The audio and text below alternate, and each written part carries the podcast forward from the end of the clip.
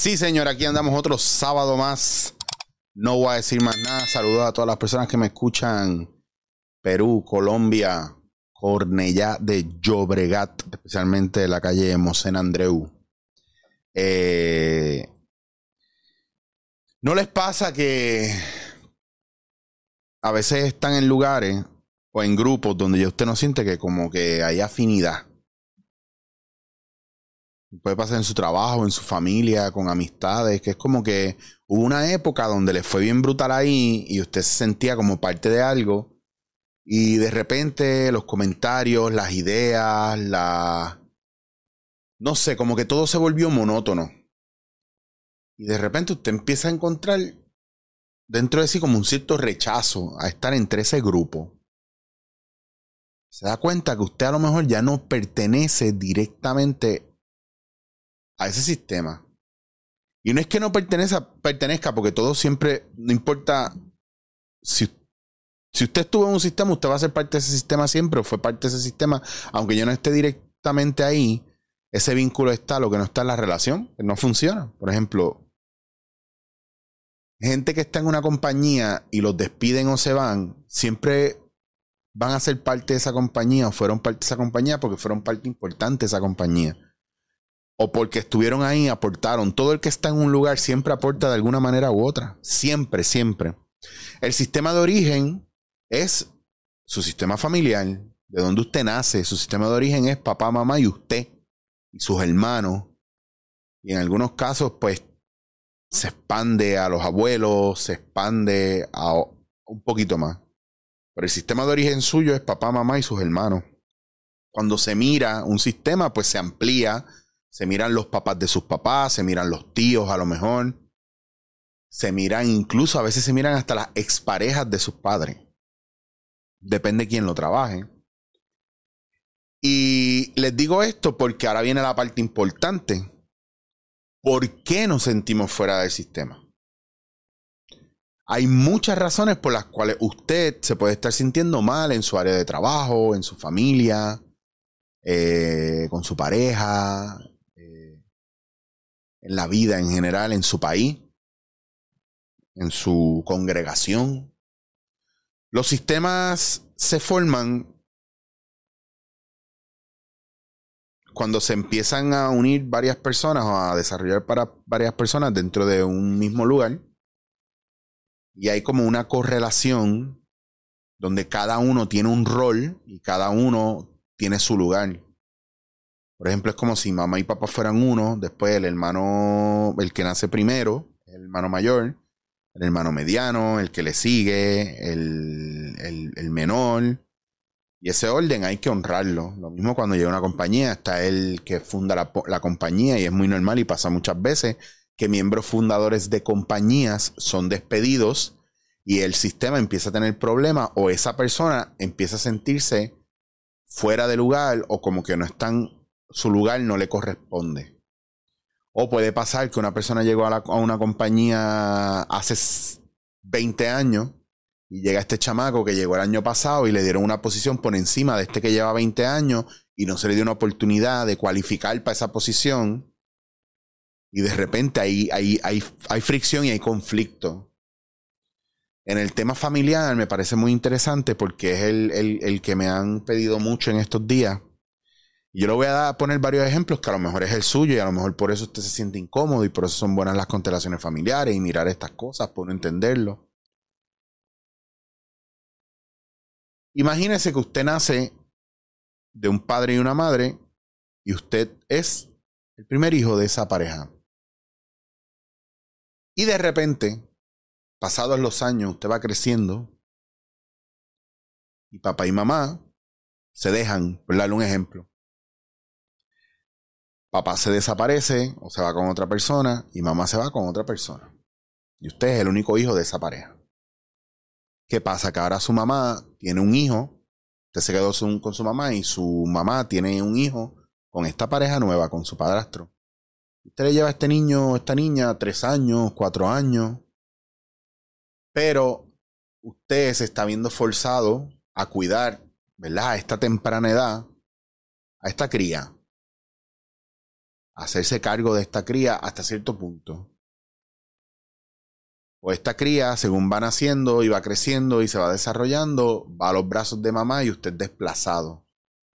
Que por alguna razón mamá siente, esto puede pasar, esto es hipotético, mamá está tan enamorada de esta nueva pareja, que le dedica tanto tiempo a esta nueva pareja y a este niño nuevo, y tiene tantos problemas con papá, con su papá anterior, esto empieza a afectar en la relación de cómo le trata usted. Yo soy fiel creyente, yo soy fiel creyente, yo soy fiel creyente, de que muchos padres sí tienden a tener favoritismo por cierto hijo, aunque digan que quieren a los hijos igual, yo no me creo ese cuento. Yo pienso que no. Yo pienso que papá puede tener su favorito y mamá puede tener su favorito, o más que su favorito con alguien con quien se llevan más o, están más a tono o afinan más. Y no deberían estar escondiendo estas Bueno, podrían esconderlo y disimularlo, pero ya cuando son adultos, pueden aceptar que tuvieron más afinidad con uno o con otro. A veces yo he escuchado, no, es que fulano me necesita más. Y fulano no tiene ningún tipo de problema de aprendizaje, ni problema físico, ni nada. Esto, aunque usted no lo crea, repercute hace eco en el futuro, porque sí trae un tipo de herida de niñez, como la herida de rechazo, abandono, humillación, justicia. Todas estas heridas pueden estar ahí, varias heridas más.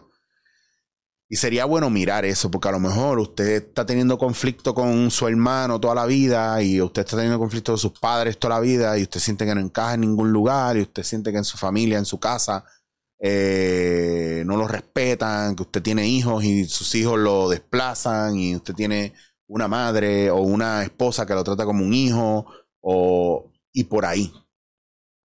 Y a veces eso nos presenta unos patrones de ciertas conductas que son de el sistema. Y nosotros que creamos lealtades a esos sistemas sin darnos cuenta. Mamá puede joder con cojones, pero como mamá nos cuidó y nos parió, papá es un santo o no, pero mamá está encojonada con él, pues nosotros estamos encojonados con papá. Y no sabemos por qué nunca llamamos a papá. Y es porque hay una lealtad a la madre. Y viceversa puede pasar con el padre. De la misma manera que hay gente que a lo mejor a usted no le soporta, no lo conoce, a mí me pasa. Hay gente que no me soporta, no me conocen. ¿Por qué? Porque tienen amistades que no me soportan, aunque no me conocen bien. Eso puede pasar. Entonces, ¿qué pasa? Que todas estas cosas, según el caso que sea el suyo, pueden estar relacionadas, ¿verdad? Con el entorno familiar y cómo usted vivió la niñez y cómo usted está replicándola o repitiéndola ahora como adulto.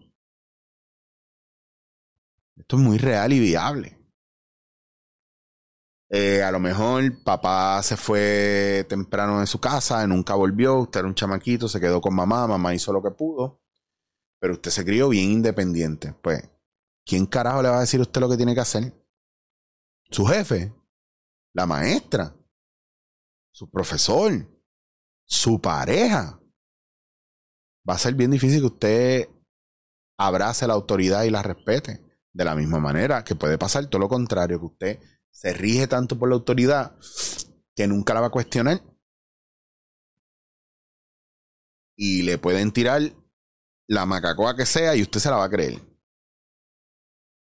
De la misma manera, cuando usted entra en una relación con otra persona, esa otra persona es su sistema nuevo. Mamá y papá no pueden tener poder dentro de la relación que tú tengas con esa persona nueva. Si usted es un adulto, si usted tiene hijos, si usted es un chamaquito, se jodió, papá y mamá van a estar pendientes para que usted no se escocote. Pero hay un punto donde mamá y papá tienen que aprender a soltar un poco y a que el hijo o la hija se se permita vivir su destino y, vivir su vida y sus propias situaciones. A veces hay enfermedades que heredamos de manera somática o, psicológica porque vienen con, con el pack, con la manada, con el sistema. A veces usted se puede sentir que es la oveja negra de la familia porque su familia, qué sé yo, es católica y usted decidió que no va a creer en nada de eso. Y para su familia usted es la oveja negra y usted vino a romper un paradigma. A lo mejor usted tiene una depresión brutal porque usted siente que usted no merece la vida. Puede ser que a lo mejor en la familia hay algo que está ocultado de alguien que murió, de un bebé que se abortó, que no nació. Usted puede tener un gemelo que no nació. A lo mejor usted es adicto a algo. Y no puede soltar esa adicción porque a lo mejor la generación anterior suya, en su familia, hubo alguien que desterraron del sistema y que no lo mencionan. Algún caso en el sistema que no se menciona. Todas esas cosas podrían influir en lo que usted está viviendo hoy. Esto yo se lo recomiendo, lo de las constelaciones, a gente que ya ha dado tantas vueltas y ha buscado tanta ayuda en tantas cosas que no encuentran un poder cambiar de ninguna manera. A mí me ha ayudado donde otros profesionales no me han podido ayudar. Por ejemplo, con el peso, que yo sigo bajando de peso, lo tengo bastante controlado, a veces subo un poco, pero vuelvo a caer, o sea que no he tenido el rebote de hace 6, 7 años atrás, donde, donde pesaba 112 libras más.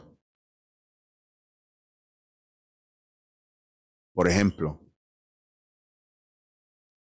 eh, mi relación con mi madre mejorando, donde podemos tener una conversación porque ya yo no me siento como un niño pequeño. Ese trabajo del niño interior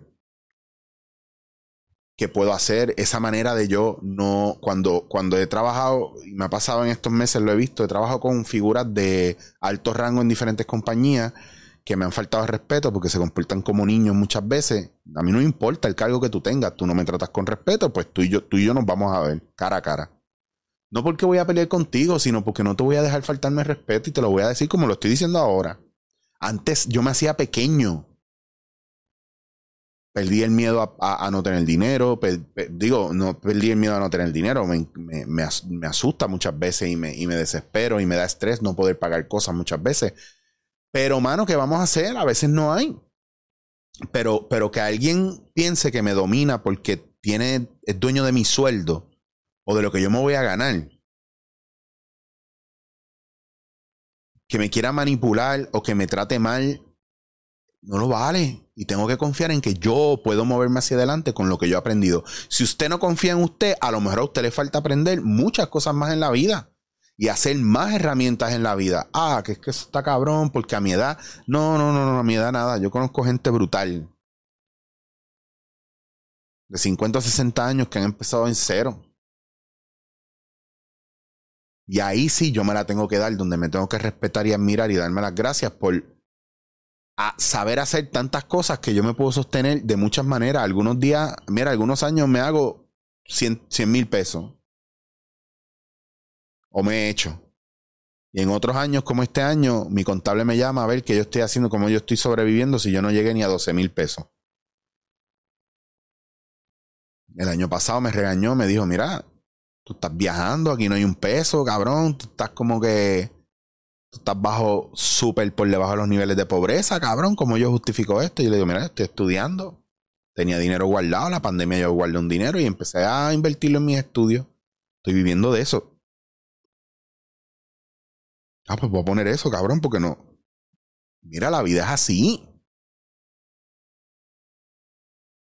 Yo te enseño mi cuenta banco ahora, tú lloras. Y hay veces que me desespero, pero eso es parte del trabajo y del proceso de crecer y de ser libre. De ser libre. Nosotros siempre vamos a ser presos de algo. Especialmente de las reglas de un sistema que nos oprime. Y no tiene que ver con el gobierno. Puede ser un sistema familiar. Puede ser un sistema de valores en tu cabeza con relación a tu religión. Con, relación a ideales políticos. qué cosas en la vida no estás haciendo porque estás preso de un sistema de ideas. Y yo a veces les digo esto, pero también eh, tan feo como tan franco. Ustedes saben que yo, para mí, soy, no soy el hombre más guapo del mundo, pero tampoco el más feo. Pienso que hay dos o tres más feos que yo. Eh, lo que sí es que yo lavo mi ropa con frecuencia, porque tengo lavadora y secadora ahí, y me, y me lavo la cara todos los días, y, me, y la barba me la, me la lavo dos veces al día con agua y champú de barba. Bueno, a lo mejor no está recortadita, pero está limpia. Aquí puedes comer tú y toda tu familia.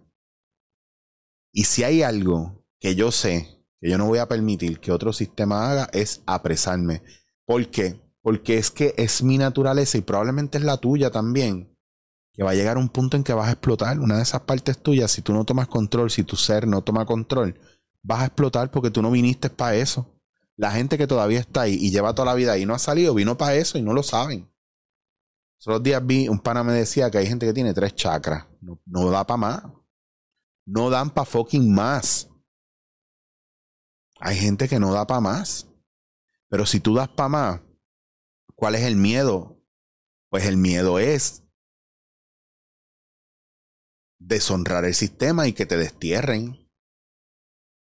Que el, la manada ya no te acepte.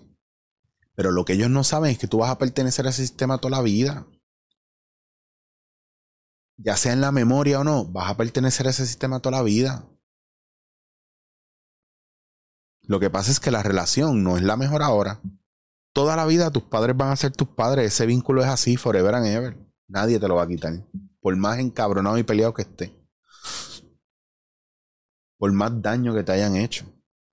Entonces, este es el momento brutal para tomar control de tu vida, de tu sanación y abrazar el cambio. Abrazar, no el perdón, porque no se trata de perdonar. Ustedes saben que yo estoy en la línea de que no tienes que perdonar a nadie. No, puede, no tienes que quitarle la responsabilidad de lo, mal que hace la gente perdonándolo. Que se jodan ellos. Tú encárgate de sanar tú, de bregar y devolverle a la gente el daño que te hicieron. Es parte de muchas de las visiones estoicas el hecho de, de, de entender que nadie te puede hacer daño, que la gente que que te mueve algo que tú sientes que te hacen daño, si tú miras qué herida es, te vas a dar cuenta que no es la otra persona lo que vino es a tocarte una herida. Para que tú hagas lo propio en quitar esas vendas podridas, sacar todo ese pus y toda esa, esa infección, la limpies y vuelvas a sanar esa herida bien. No remendarla y taparla como, ah, pues para resolver. Ah, pues le voy a pichar. Los sistemas pueden tener más poder sobre ti y sobre tu entorno y sobre tu desarrollo y crecimiento y si un sistema te ahoga, tú no lo puedes cambiar. Es como las castas en la India. Si tú naciste para barrendero y tu familia eran barrenderos, tú no vas a salir de ahí. Es bien difícil. ¿Y qué hace la gente? Se va del país y busca hacer otras cosas en otros países. Pues a veces si un sistema no permite que tú crezcas y te desarrolles, va a pasar contigo y con mucha gente que ese sistema no va a cambiar, pero tú te vas a salir del sistema porque si no el sistema te va a matar. Porque es o acepto las reglas del sistema o no juego. ¿Cuánta gente no está en un sistema donde tú sabes que les va mal? Pero ellos siguen las reglas porque para ellos es más importante ser parte del sistema que estar bien en el sistema. Hay gente que necesita ser parte de algo y por eso se callan. Yo he estado en lugares donde yo he dicho cosas para ayudar al sistema pero son cosas que a lo mejor van en contra de quien lidera el sistema, con el que lidera el sistema ahí. ¿Y tú te crees que alguna de las personas que han estado alrededor mío sabiendo que yo estoy bien y que el, el líder del sistema está mal, o que yo tengo un punto y el otro está siendo déspota, o anyway, el punto es que no es por joder el sistema, pero muchos de ellos sabiéndolo dan dado la espalda y se han cagado porque no quieren joder el sistema. Y no quieren joder su posición en el sistema pues yo no los puedo culpar. Y me doy cuenta que ya yo no puedo ser parte de ese sistema bajo esas condiciones, pues yo me remuevo y el sistema se reacomoda solo. Pero aunque ustedes no lo crean, ese espacio, ese espacio aunque, aunque tú no estés ahí, siempre está como libre para ti. Porque tú siempre vas a ser parte del sistema. Siempre. Y muchas veces ese sistema no, no te va a recibir siempre y cuando tú vuelvas a ser el mismo. Y por eso es que mucha gente no vuelve a su casa. Y por eso es que mucha gente no vuelve a las mismas compañías y por eso es que mucha gente no vuelven, después que hacen trabajos personales o viven en otros países, les cuesta volver a esos grupos que tenían familiares o de amigos en, en muchos lugares eh, donde vivían, donde trabajaban y se dan cuenta que, wow, yo no, yo no encajo con esto. Y esto es parte de la comprensión que uno puede tener sobre el hacer una, un estudio profundo de, los sistemas donde uno está. Y un sistema donde uno está es donde más de una persona se juntan a, compartir, ¿verdad? unas reglas, una creencia, una relación. Todos tenemos muchos sistemas. Y en cada sistema tú escoges si tú vas a hacer un puerto seguro para la persona o si esa persona es un puerto seguro para ti, si hay buena comunicación, si es solo de trabajo. Hay unos sistemas que se crean, perpetrador, víctima. Hay muchos sistemas y cada uno tiene sus reglas. Y a veces, donde usted es perpetrador, en otro es víctima y así sucesivamente. En otros usted es líder y en otros usted es sumiso y o sigue, es seguidor. En otros usted no habla, en otros usted habla mucho. Entonces, para sobrevivir, brincamos de sistema en sistema. Cuando no, nos, cuando no nos sentimos cómodos en ese sistema es cuando algo de nosotros muere o se va perdiendo. Cuando estamos siendo. Cuando, cuando nos estamos traicionando a nosotros mismos. Así que mira a ver en qué tipo de sistema tú estás.